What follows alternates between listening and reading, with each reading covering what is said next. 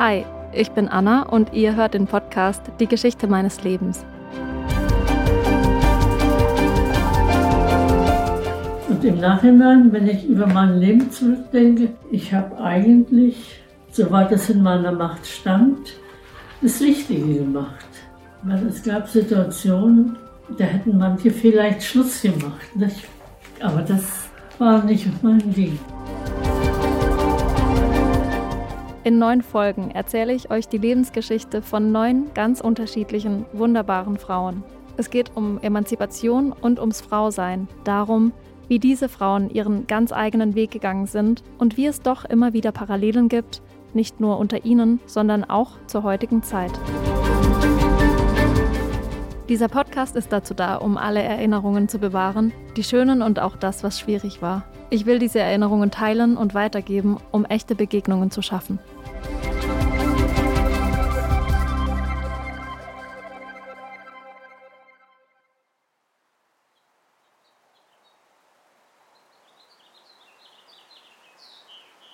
Hiltraud ist schon 94 Jahre alt, als wir uns im Sommer 2019 in ihrem Seniorenheim treffen.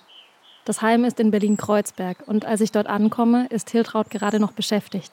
Sie sitzt mit anderen zusammen und singt.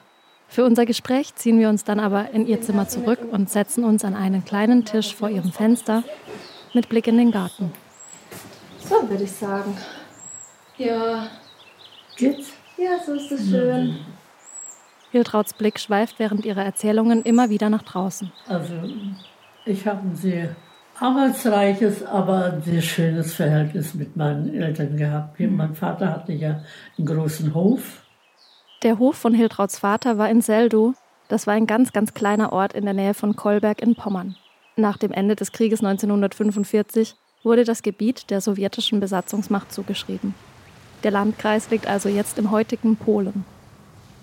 Damals wie heute war Kolberg eine kleine Küstenstadt direkt an der Ostsee die aufgrund der langen weißen Sandstrände ein beliebtes Ziel für TouristInnen geworden ist.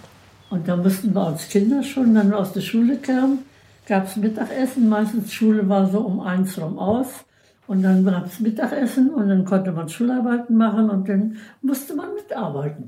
Schon als Kinder, das war ganz normal, ja. Mach mal das und mach mal das. Und wenn dann Erntezeit war, dann hat man auch in der Ernte geholfen. In der Zeit vor dem Krieg im Jahr 1930 lebten fast 34.000 Menschen in Kolberg und es gab auch einige jüdische Geschäfte, an die Hiltraud sich erinnert. Die nationalsozialistische Gesinnung, die in der Gesellschaft einherging, die fand im bäuerlichen, evangelischen Elternhaus von Hiltraud keinen Anklang. Sie waren ja nicht für Hitler. Nicht, die waren einfach gegen ihn. Und dann, wenn der immer so angegeben hat in seinen Reden, dann hat Vater gesagt, der soll doch bloß mal ruhig sein. Ja, ich weiß auch nicht, wie er das geschafft hat, aber es wird vielleicht mehrere gegeben haben, die das auch noch unterstützt haben. Und bei uns sind ja auch manchmal Leute gekommen, die haben dann nachts in der Schleune geschlafen. Also wir sollten das gar nicht wissen, nicht? Das heißt, mein Vater wusste das ja. Das waren denn Juden meistens, die bestimmte, ob sie noch rauskommen. Nicht? Manchen ist es geglückt, manchen nicht, nicht. Kann das sein, dass wir jetzt so schnell vergessen, zu was sowas alles geführt hat? Viele wollen das ja gar nicht wahrhaben. Die sagen, das war ja gar nicht so. Das ist uns doch gut gegangen in den Jahren. Hiltrauds Eltern wussten von der Schikane gegen ihre jüdischen Mitmenschen. Das war an der Tagesordnung und für alle ersichtlich. Aber Hiltraud sagt auch, dass sie nicht wusste, was man dagegen hätte tun können. Einmal wurde ihr Vater dann sogar aufs Amtsgericht vorgeladen. Sie sagt meine Mutter, du darfst nicht immer so viel gegen ja, Adolf sagen. So. Du musst vorsichtig sein. Er sagt, ich habe nichts. Naja, also er musste dahin und dann ein Nachbar hatte den gleichen Schein auch, musste dahin zum Amtsgericht, musste in die nächste Stadt fahren und wen traf er da? Einen Knecht von uns, der Knecht sagte man, ja, der früher bei uns gearbeitet hat. Denkt Vater, was soll denn das? Naja, und dann wurde mein Vater dann als Zeuge vernommen. Und zwar hatte der gesagt, ich habe einen Zeugen, dass er nichts gegen über die Nazis gemacht oder gesagt hatte. Ja. Und, äh, der, und unser Nachbar, mein Vater hat gesagt, ich, wir haben keine politischen Gespräche geführt und wir haben, er hat seine Arbeit gut gemacht. Mehr kann ich über ihn nicht sagen. Hildrauts Vater wurde vor Gericht geladen mit dem Verdacht, er habe politische Gespräche mit einem Angestellten geführt gegen die nationalsozialistische Herrschaft Adolf Hitlers. Also bei uns zu Hause, äh, wie gesagt, es war keiner in der Partei. Ich bin nicht im BDM gewesen, meine Brüder waren nicht in der HJ. Und wir haben eben auch so ganz gut gelebt. Hildrauts Kindheit und Jugend schien also weitestgehend unbetroffen von Nazi-Inhalten, außer natürlich allem, was auf der Straße zu sehen war, wie die Diskriminierung der Juden und Jüdinnen. Aber in den eigenen vier Wänden bzw. auf den vielen Quadratmetern des Hofes gab es dafür keinen Platz. Hier hieß es Kühe melken, Korn von den Feldern holen, Gras verteilen und später Heu einsammeln. Hiltraud wurde 1925 geboren und wuchs mit fünf Geschwistern auf, drei Schwestern und zwei Brüdern. Das bedeutet auf Bauernhöfen in jeder Generation viel Verantwortung, aber zu Zeiten des Zweiten Weltkriegs natürlich noch viel mehr. Ich habe auch sehr früh auch zu Hause Verantwortung übernehmen müssen. Ich glaube, das stärkt einen sowas dass man sich dann, wenn man sich natürlich hinsetzt und rumjammert und sagt, ach, ich muss das jetzt schon wieder das und das machen, das geht doch nicht, das kann ich doch nicht machen, das können doch die anderen machen, die sind doch älter wie ich oder so. Ja, dann ist vorbei. Und mir hat es immer Spaß gemacht und in meinem Beruf, Krankenschwester ist ja auch nicht ganz einfach, da war immer die Verantwortung dabei, nicht? Jede Person aus Hildrauts Familie hatte auf dem Hof sozusagen ihren eigenen Zuständigkeitsbereich. Und daher kommt vielleicht auch das Verantwortungsgefühl, das Hiltraut ihr Leben lang begleitet. Aber wir hatten so einen großen Schäferhund, der hat unseren Hof bewacht. Mit dem musste ich dann schon immer die Milchkannen vom Dorf abholen. Und dann, dann habe ich gesagt, komm Rolf, Kannen holen. Und dann trabte er im Winter los und ich saß auf dem Schlitten. Dann ist er zum Dorf gelaufen, weil unser Hof außerhalb vom Dorf lag, ja. Wir wohnten so ein bisschen außerhalb vom Dorf. Und dann mussten, mussten immer morgens die Milchkannen bis zum Dorf gebracht werden und wieder dann nachher leer zurückgeholt. Dann war da in der Nähe die Poststelle und die passten schon immer auf. Und wenn wir Briefe hatten, dann hat sie gesagt, nimmst du das mit? Ja. Und dann habe ich auch die Kannen geholt. Und dann sagte hier, also mein Bruder, der hat einen Brief. Das war der sogenannte Gestellungsbrief, so nannte sich das. Ich habe sogar meinen Bruder mit dem Fahrrad begleitet, weil er ja, die nahmen sich ja auch Sachen mit, nicht? Diese, und das Fahrrad musste ich ja sowieso wieder mit nach Hause nehmen, das durften sie ja nicht behalten.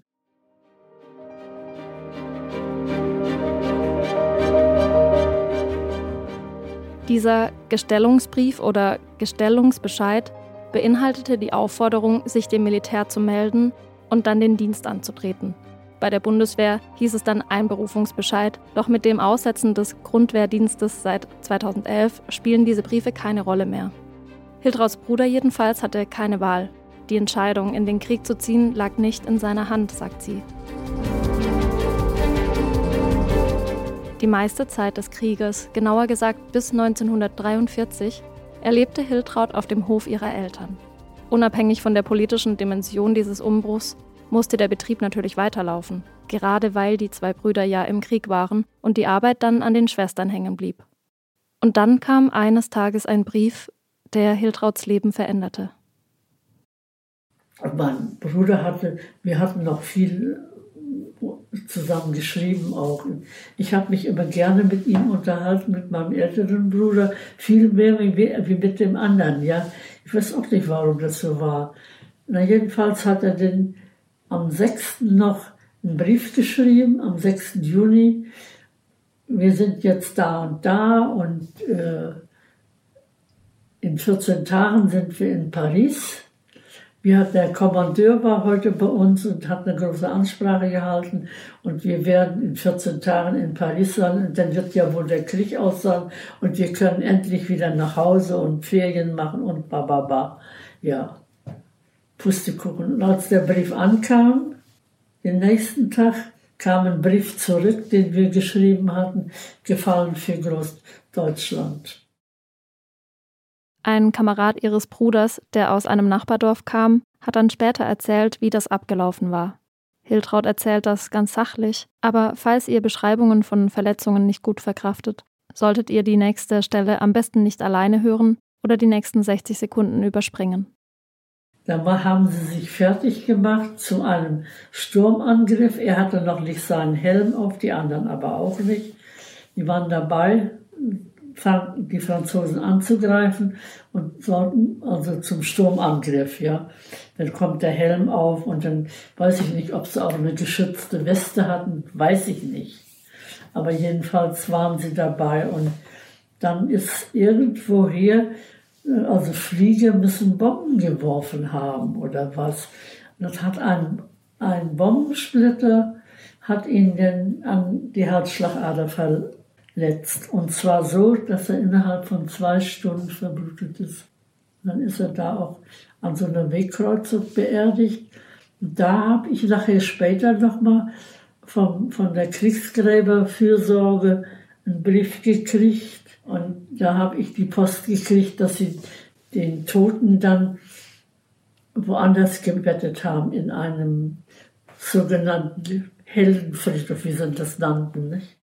Hildrauts Bruder wurde im Nordwesten Frankreichs begraben, doch weil der Weg aus Berlin zu weit und die Mittel nicht da waren, konnte Hildraut dieses Grab bis heute nie besuchen.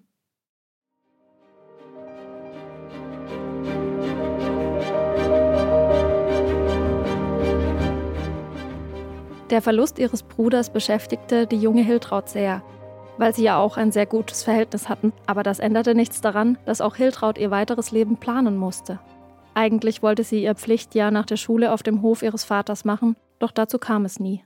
Und dann hätte ich das Pflichtjahr auf dem Hof gemacht, nicht? Das hätte sich machen lassen, ja. Und dann wollte ich, auch, wollte ich die Handelsschule besuchen. Und dann wusste ich aber immer noch nicht so richtig genau, welchen Beruf, ja. Aber was mir immer Spaß gemacht hat, wenn ich äh, hier bei meinen Tanten war, die Kinder waren jünger, mit den Kleinen spielen und den Märchen erzählen und sowas, das hat mir immer Spaß gemacht. Naja, und dann, als dann meine jüngste Schwester auch aus der Schule kam, da hätte eine von uns auf jeden Fall vom Hof gemusst. Das Pflichtjahr für Frauen war quasi das Gegenstück zum Einzug in den Krieg für die Männer. Denn auch die Frauen sollten ja nützliche und gehörige Volksgenossinnen im Dienst für das Vaterland sein. Also führten die Nationalsozialisten am 15. Februar 1938 das sogenannte Pflichtjahr für Mädchen und unverheiratete Frauen unter 25 Jahren ein.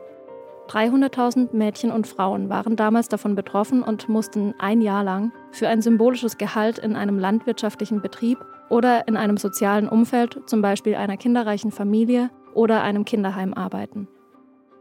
Und während ihre Schwester zur Landwirtschaftsschule ging, um später Bäuerin zu werden und den Hof des Vaters zu übernehmen, wurde Hiltraud dann Erzieherin. Da haben sie dann in Ende 20er Jahre ein großes Kreiskrankenhaus gebaut mit Anschluss von Altenheim und Kleinkinderheim. Und da habe ich dann mich da gemeldet bei denen. Meine Patentante hat da eigentlich so ein bisschen dafür gesorgt, gesagt, du machst doch so gern mit Kindern was. Ich meine, so alt war ich auch nicht, aber es hat mir immer Spaß gemacht, kleinen Kindern was zu erklären und ihnen zu sagen, warum man das so macht und so. Das hat mir einfach Spaß gemacht. Da habe ich gedacht, na gut,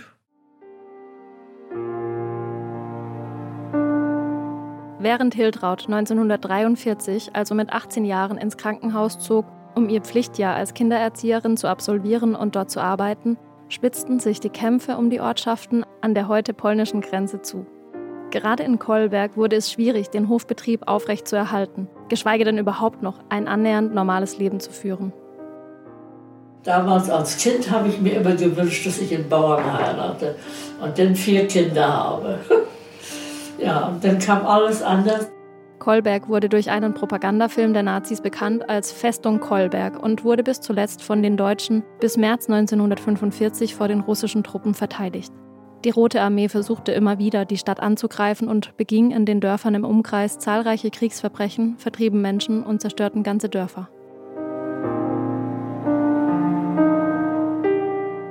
Im Zuge dieser Angriffe und einfach der Tatsache, dass sie in ihrem Heimatort nicht mehr sicher waren, floh Hiltrauts Familie in Richtung Süden. Davon bekam Hiltraut zunächst nichts mit, aber als sie dann an einem Wochenende ihre Eltern und jüngeren Schwestern besuchen wollte, begann die große Suche. Denn Ihre Eltern waren eben nicht mehr auf dem Hof, sondern auf der Flucht. Sie zogen von Dorf zu Dorf und mussten immer wieder weiter, bis sie doch irgendwann von den russischen Truppen eingeholt wurden. Und in dieser Lage fanden sich Hiltraut und der Rest ihrer Familie kurzzeitig wieder zusammen. Ich war mit den Eltern zusammen auf der Flucht damals, nicht? Und dann wurden wir auch immer wieder in unser Haus konnten wir sowieso nicht. Man musste irgendwo sehen. Manchmal haben wir bloß in der Scheune geschlafen und manchmal das eine Mal auch da war, haben wir auch in der Scheune uns dann versteckt und haben aber dann nachts doch zu zweit immer im Bett geschlafen. Äh, ja, das war schon schwierig. Und wie gesagt, das eine Mal, dann kam der Russe, ja, und äh, Frau Komm war ja, ne? Und meine Schwester, die hatte wirklich so Anfälle, sind Krampfanfälle, ja. Da hat die diesen Krampfanfall gekriegt und dann habe ich gedacht, das schmeiße ich mich auch dahin. Habe ich mich einfach daneben geschmissen, als wenn ich auch ausgekippt bin. Dem Moment zieht er schon seine, sein Gewehr und so als jetzt schieße ich tot. Wenn, wenn sie da sowieso liegen, kann ich sie auch totschießen. Und da ist dann ein Pole gekommen mit einem Revolver und hat zu denen weg. Da hat der uns hat er uns das Leben sozusagen geschenkt, ja. Wenn man sich das überlegt, das ist, deshalb habe ich gesagt, da muss einer sein, der auf mich aufpasst.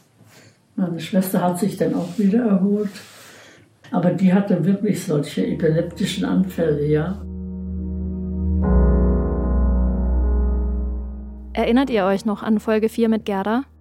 Sie hat solche Anfälle vorgespielt, als die russischen Soldaten sich ihr und ihrer Schwester genähert haben. Und Hiltrauts Schwester wurde tatsächlich von epileptischen Anfällen heimgesucht, die ihr letztlich das Leben gerettet haben. Beide Geschichten zeigen aber, dass sich Menschen in Not mit allen Mitteln helfen müssen, um sich selbst zu schützen. Und dass in Ausnahmezuständen andere Regeln gelten.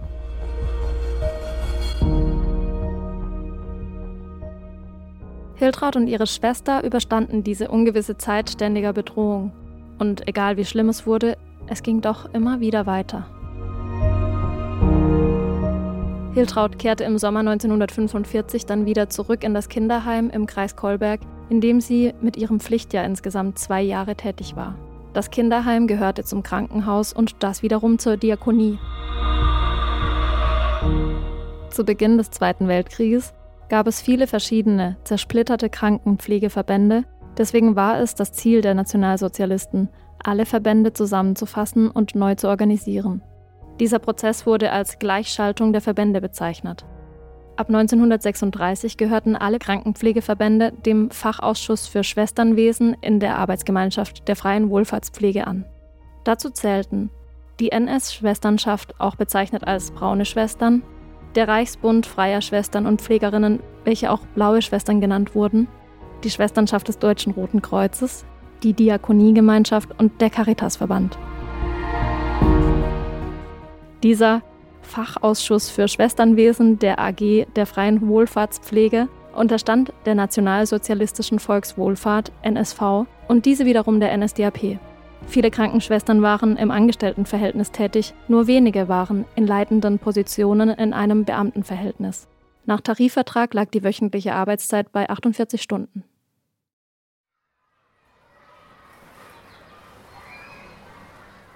Im Kinderheim waren die Kinder jedenfalls in verschiedene Gruppen aufgeteilt. Die Babys, die Einjährigen und die Zweijährigen. Hiltraud war in der Gruppe mit den Einjährigen. Die Kinder konnten dann meistens schon laufen und fingen an zu brabbeln. Für eine Krankenschwester bedeutete das, alle Hände voll zu tun, sowohl im Alltag als auch auf der Flucht, die nun auf sie zukam. Nach dreiwöchiger Belagerung marschierten am 18. März 1945 polnische und sowjetische Truppen in die Stadt Kolberg ein, nach der Kapitulation Deutschlands. 90 Prozent der Küstenstadt waren durch den Krieg am Ende zerstört. Im November 1945 mussten Hiltraud und ihre Kindergruppe letztendlich auch fliehen. Der erst neu gewählte polnische Bürgermeister organisierte noch den Transport für Hiltraud, die weiteren Krankenschwestern und die Kinder nehmt eure Kinder mit. Da hat er noch dafür, der Pole war noch eigentlich recht human uns gegenüber. Der ist sogar nach der Bürgermeister Abend vorher gekommen. Aber nachdem die Heimleiterin sich verabschiedete, war Hiltraud plötzlich ganz auf sich alleine gestellt. Mit 23 Kleinkindern. Und plötzlich hatte ich die Verantwortung für die Kinder. das, war, das war das Komische daran. Aber als nun das so war, dass wir da weg mussten, hatte ich plötzlich die Verantwortung. Wisst nicht? Es fühlte sich keiner verpflichtet. Und dann mussten wir da nach Belgrad. Das ist äh, eine Stadt, die schon außerhalb vom Kreis Kolberg lag. Aber da fuhr ein Güterzug direkt über die Grenze südlich von Stettin. Leine, glaube ich, ist dieser Ort. Es war im Grunde ein ganz normaler kleine, kleines ähm, Städtchen, ja. Aber das war damals die Grenze eben, nicht? Die, das, die Grenzstadt. Nicht Stettin, das war ja die Hauptstadt von Pommern, die lag weiter nördlich. Die hatten die Polen sowieso ganz. Naja, und da sind wir dann mit dem Güterzug, hat der Pole noch gesagt, aber nicht aussteigen unterwegs. Naja, und dann sind die noch mit uns rumgekurft. Ich weiß gar nicht, das hat eine ganze Woche gedauert, bis wir dann in Berlin waren. Eine Woche lang im Güterzug mit über 20 Kindern?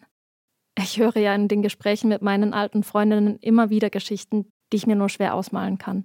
Aber diese Situation ist wirklich einfach total absurd. Wie um alles in der Welt hat Hiltraud hier die Nerven behalten? Wie hat sie es geschafft, das alles zu koordinieren? Und wo waren die Familien der Kinder? Ich wusste nichts von ihren Eltern. Ich, ich wusste nur ihren Namen und wann sie geboren sind. Die Eltern wussten ja gar nicht, wo die Kinder geblieben sind. Das Kleinste war ja noch im Kinderwagen und jetzt hatte ich mir vollgestopft mit Windeln. Also manchmal denke ich, dass ich überhaupt so weit gedacht habe, ja. Bei der Ankunft in Berlin am Stettiner Bahnhof, den wir heute als Nordbahnhof kennen, waren neben der Kinderheimgruppe auch zwei Diakonieschwestern dabei, die sich um die Bewohnerinnen des Altenheims gekümmert haben. Und in einer Ausnahmesituation wie dieser sollte man ja meinen, dass sich alle beistehen. Doch Hiltraud stand so ziemlich alleine da. Die haben nur an ihre Altenbetreuung gedacht. Die haben nicht irgendwie geholfen. Ich meine, die waren ja älter wie ich und habe ich auch so im Nachhinein gedacht, die waren doch erfahren, die hätten mir doch wenigstens Tipps geben müssen war keiner da. Wenn heute Flüchtlinge kommen, dann wird doch, die werden doch irgendwie in Empfang genommen, sage ich mal. Aber da haben wir die Nacht über noch im Stettiner Bahnhof rumgesessen. Die Ankunft war also ernüchternd für Hiltraud und ihre Kindergruppe, denn nicht nur die Diakonieschwestern haben sie im Stich gelassen, auch sonst war niemand da, der ihr helfen konnte oder sich verantwortlich fühlte. Denn die Stadt hatte noch einige Dinge zu klären. Berlin war frisch unter den Alliierten aufgeteilt. Und die Engländer, die als erste, äh, Engländer, Franzosen, Amerikaner, waren die drei ersten Alliierten, die dann Berlin sozusagen als äh, sich aufgeteilt hatten. Nicht? Aber dann hat Stalin gesagt, halt, halt, ich bin auch noch da. Und dann hat der die Hälfte von Berlin, war dann nachher russisch, nicht? unter russischer Herrschaft. Und wenn, als dann die Bundesrepublik gegründet wurde, da war Westberlin immer noch äh, zweitrangig. Wenn da Gesetze gemacht wurden, dann mussten erst die Alliierten, die hier ja noch die Regierung sozusagen hatten, sicher gab es Bürgermeister, auch Deutsche, aber letztendlich die Alliierten hatten das Sagen, was, wenn irgendwas zu machen war oder sonst was. Und Berlin war ja nun mal, lag ja nun mal in Trümmern. Das war schlimm.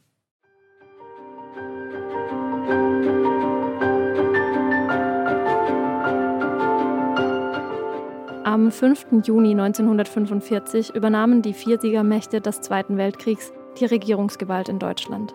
Um die Besetzung und alle damit verbundenen Regeln entsprechend aufzuteilen, wurde die Vier-Mächte-Erklärung bzw. Berliner Erklärung entworfen. Darin stand, dass jede Zone eigenverantwortlich agieren darf, aber in Belangen, die ganz Deutschland betrafen, musste Einstimmigkeit herrschen.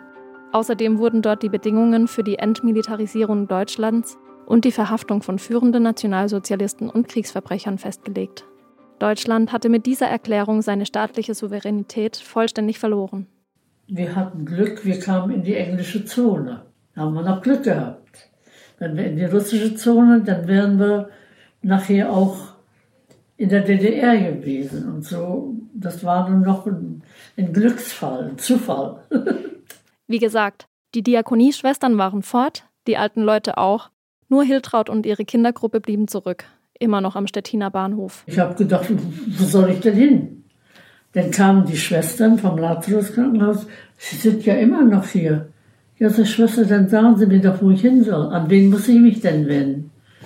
Ja, und dann haben die wirklich ein bisschen dafür gesorgt. Ja, der kirchliche Erziehungsverband, der ist doch dafür zuständig. Ich sage, woher soll ich das wissen? Hiltraud und die Kinder wurden dann schließlich nach Spandau gebracht, in eine jüdische Villa, wie sie sagt. Bevor das geschah, wurden sie für ihren Einzug dort bereit gemacht, mit Entlausung und Typhusspritzen und weiteren medizinischen Maßnahmen, um Seuchen zu verhindern. Und im Sommer der Typhus hat ja fürchterlich gewütet zu der Zeit und ich hatte auch Typhus. Eines Tages bin ich einfach nicht aufgewacht und als ich wieder klar denken konnte, da lag ich irgendwo in der Scheune auf Stroh und überall lagen Leute und dann hörte ich plötzlich, die bewegt sich ja, die ist ja gar nicht tot. Äh, ja, aber da habe ich mich auch erholt von dem Typhus später. Typhus ist eine Virusinfektion, die unbehandelt auch zum Tod führen kann. Gerade direkt nach dem Krieg, als es weder genügend sauberes Trinkwasser noch gesunde Nahrung oder Medikamente gab, wurden mehrere tausend Erkrankungsfälle gemeldet. Umgangssprachlich wurde Typhus im Deutschen auch als Fleckfieber bezeichnet. Heute gibt es inzwischen bessere Typhusimpfungen als damals, aber im Vergleich zu anderen Impfstoffen heute haben sie nur eine mäßige Wirksamkeit von 50 bis 70 Prozent.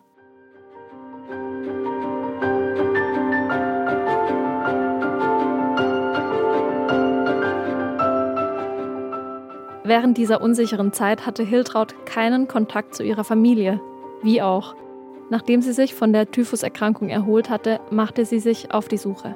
Schriftlich, das heißt, sie hat Briefe verschickt und nach ihrem Bruder gefragt.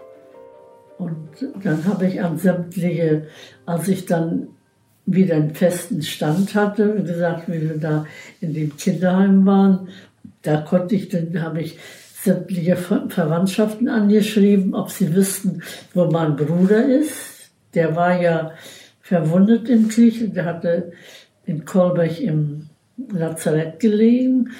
Und die sind noch, bevor die Kolbach belagert wurde, haben sie die Verwundeten noch raus äh, übers Wasser. Also Kolbach ist ja eine Hafenstadt gewesen. Dann konnten sie die direkt auf den Schiffen noch sozusagen vor den Russen retten, nicht?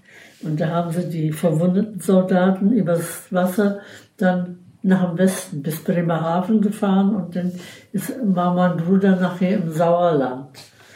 Das habe ich dann nachher rausgekriegt. Ich hatte ja Verwandtschaft in Düsseldorf, in Hamburg und in Berlin. Nach Kriegsende hat Hiltraud also eigenverantwortlich ihre Familienmitglieder wieder zusammengesucht. Auch das ist für mich unvorstellbar, dass man jahrelang nicht weiß, wo die Eltern sind, wie es den Geschwistern geht und ob überhaupt noch alle davon leben.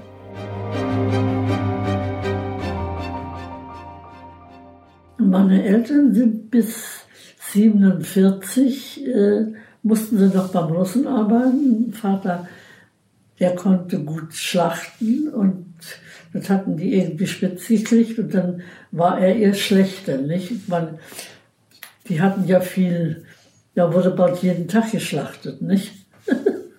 die älteste Schwester, die musste also für die Kühe sorgen und die andere Schwester war für die Schweine zuständig. Meine Mutter, der ging es ja damals schon nicht gut. Und dann hat dann noch der eine Russe sie so verprügelt, dass sie kaum laufen konnte und äh, naja, das haben sie respektiert. Nicht?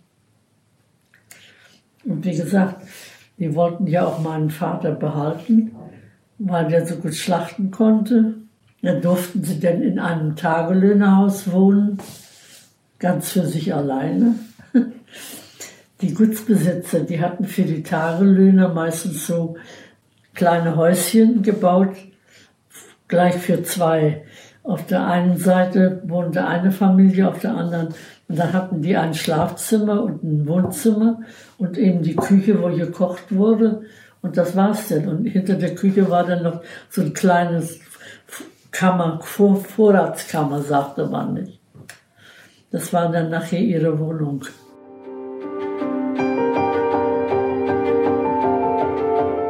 Irgendwann hieß es, es gebe keine Arbeit mehr für die Familie. Und dann sind sie weitergezogen, nach Sachsen-Anhalt in die Lutherstadt Wittenberg. Hiltraud musste ihren Besuch dorthin gut planen, denn die Strukturen in Deutschland hatten sich inzwischen geändert. Sie lebte in West-Berlin und ihre Eltern in der DDR. Wie genau es dazu kam, habe ich in der letzten Folge über Helga genauer erzählt. Hört doch mal rein.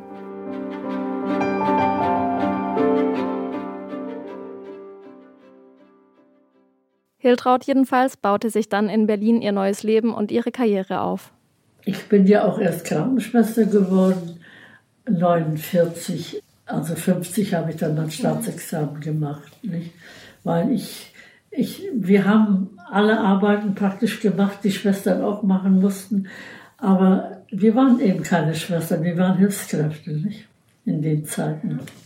Aber nachher als Schülerin, da musste man ganz wenn ich so heute überlege, ich hatte gerade mein Examen gemacht, meine zweijährige Ausbildung, und da haben sie mich nach Havelberg geschickt. In Havelberg fehlten Schwestern und ich wäre ja ausgebildet und musste ich da. Und und da habe ich gleich eine Station führen müssen. Ich sag ja, man wurde so richtig reingestoßen in die äh, Verantwortung, nicht? Ich meine, heute wird man sagen, ja, die hat ja mal gerade ihr Examen, da muss sie ja nicht äh, viel eine Verantwortung von der Station haben. Und man muss ja auch ein bisschen, nicht muss Verantwortung, man muss ja auch mehr wissen. Immer wieder fand Hiltraud sich in ihrem Leben in Situationen wieder, in denen sie plötzlich die Verantwortung übernehmen musste. Auf dem Hof ihrer Eltern, mit den Kleinkindern auf der Flucht, dann in ihrem neuen Beruf als Krankenschwester.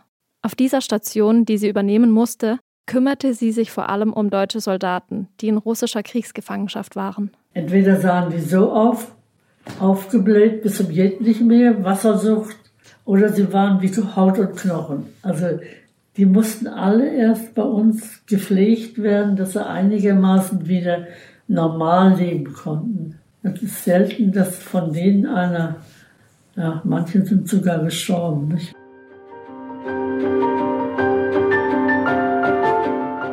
Ende der 1940er, Anfang der 1950er Jahre waren zweieinhalb bis drei Millionen deutsche Soldaten in sowjetischer Gefangenschaft. Da gehörte es zum Alltag, dass viele davon zurück in ihre deutsche Heimat kehrten.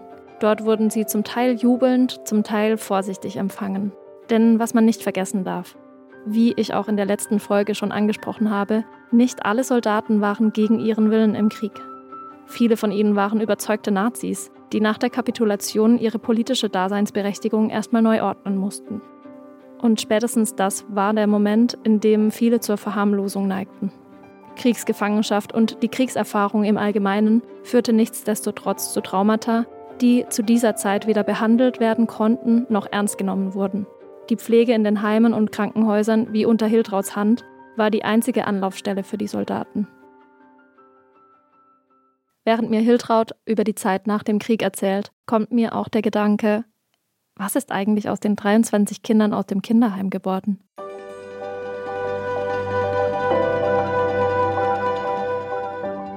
Wenn ich eines dieser Kinder gewesen wäre, hätte ich doch bestimmt irgendwann gerne gewusst, wer mich damals nach Berlin mitgenommen hat. Einerseits ist es natürlich so, dass die Kinder noch viel zu klein waren, um wirklich mitzubekommen, dass das eine Rettungsaktion war. Andererseits Vielleicht gab es ja doch irgendwann wieder eine Kontaktaufnahme. Ich frage Hiltraud, ob sie von einem der 23 Kinder, mit denen sie auf der Flucht gewesen ist, noch mal irgendwann etwas gehört hat. Nein, sagt sie.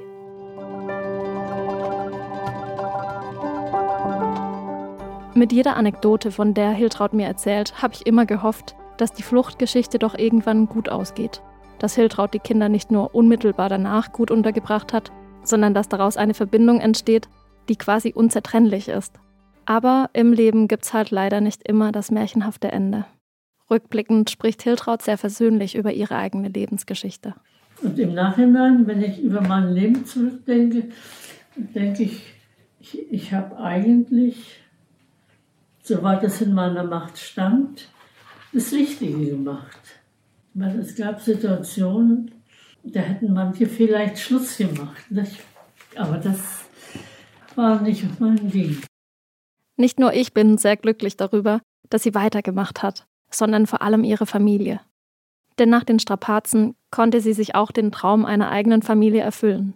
Hiltraud hat einen Sohn, der sie auch regelmäßig im Seniorenheim besucht. Ich kenne ihn nicht persönlich, aber als ich sie vor kurzem wieder besuchte und dachte, wow, sie hat einfach so einen tollen, richtig modernen Berliner Haarschnitt, gerade Pony, an den Seiten kurz, wie cool sieht sie bitte aus, und ihr das auch sagte, meinte sie nur schmunzelnd, dass ihr Sohn dafür verantwortlich war, denn er hatte ihr die Haare so geschnitten.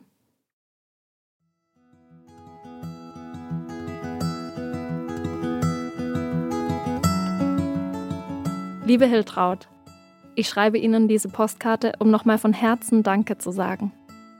Danke, dass Sie mit mir zurückgereist sind in Ihre Vergangenheit, zurück an die Küste, auf den Hof Ihrer Eltern, auf dem Sie schon als Kind mitgeholfen haben. Zurück in das Kreiskrankenhaus, in dem Sie nach dem Krieg plötzlich mit der Verantwortung für 23 Kinder ganz alleine dastanden. Und zurück nach Berlin, wohin Sie diese Kinder begleitet haben und wo Sie sich dann irgendwann auch endlich ihr eigenes Leben aufbauen konnten. Ich habe nach ihren Erzählungen so das Gefühl, dass sie immer ganz selbstverständlich auch für andere da waren, in der Familie, im Beruf, und ich hatte den Eindruck, dass sie das selbst nicht einmal als so etwas Besonderes ansehen. Aber Hiltraud, doch, das war was ganz Besonderes. Und wenn ich Ihnen jetzt in großen Buchstaben Danke schreibe, dann weil ich mir wünsche, dass ich Ihnen damit noch einmal so ein breites Lächeln ins Gesicht zaubern kann wie auf unserem schönen Foto von dem Tag, an dem Sie Ihre Geschichte mit mir geteilt haben. Danke. Eine große Umarmung, Anna.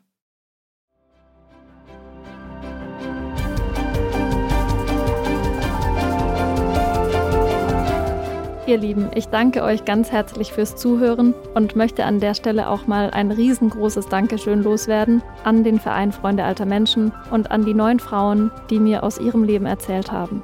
Ich habe die wirklich alle so in mein Herz geschlossen und ich würde mich deshalb natürlich umso mehr freuen, wenn ihr diesen Podcast auch weiterempfehlt.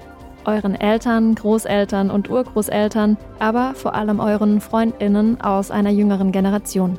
Tauscht euch aus und bleibt im Gespräch zu diesen Themen, besonders mit den Menschen, von denen ihr wisst, dass sie Ähnliches erlebt haben.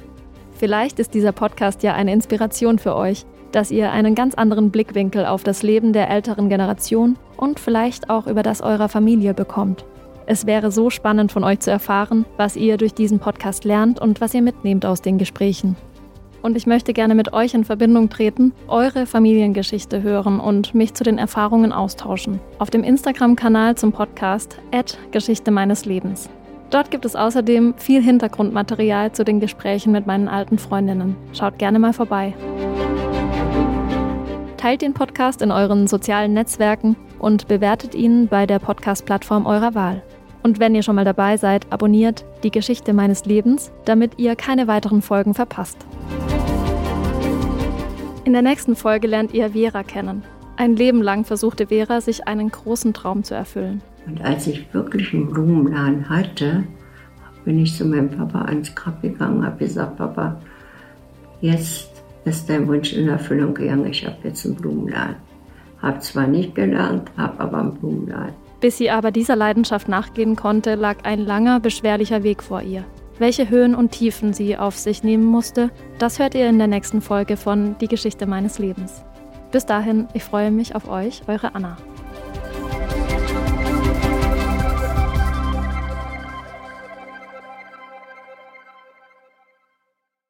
Die Geschichte meines Lebens ist eine Produktion von Pool Artists. Ich bin Anna-Maria Schmieder.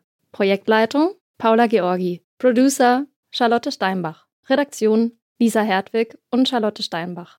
Artwork Luisa Breuer. Executive Producer Maria Buckelberg und Frieda Morische. Frauenstimmen. Klagen, lachen, klüger werden. Ich bin Ildiko von Kürti, ich bin Buchautorin und Journalistin und in meinem Podcast spreche ich alle zwei Wochen mit lebensklugen und mutigen Frauen über das Loslassen und das Aufbrechen, das Verlieren, das Suchen und das Finden. Ich bin stolz darauf, wie viele wunderbare Frauen bereits bei mir zu Gast waren. Unter ihnen Stefanie Stahl, Maria Furtwängler, Annika Decker oder Gerburg Jahnke. Und ich freue mich auf alle, die noch kommen. Ihr könnt Frauenstimmen überall dort hören, wo es Podcasts gibt. Herzlich und hoffentlich auf bald. Eure Ildiko.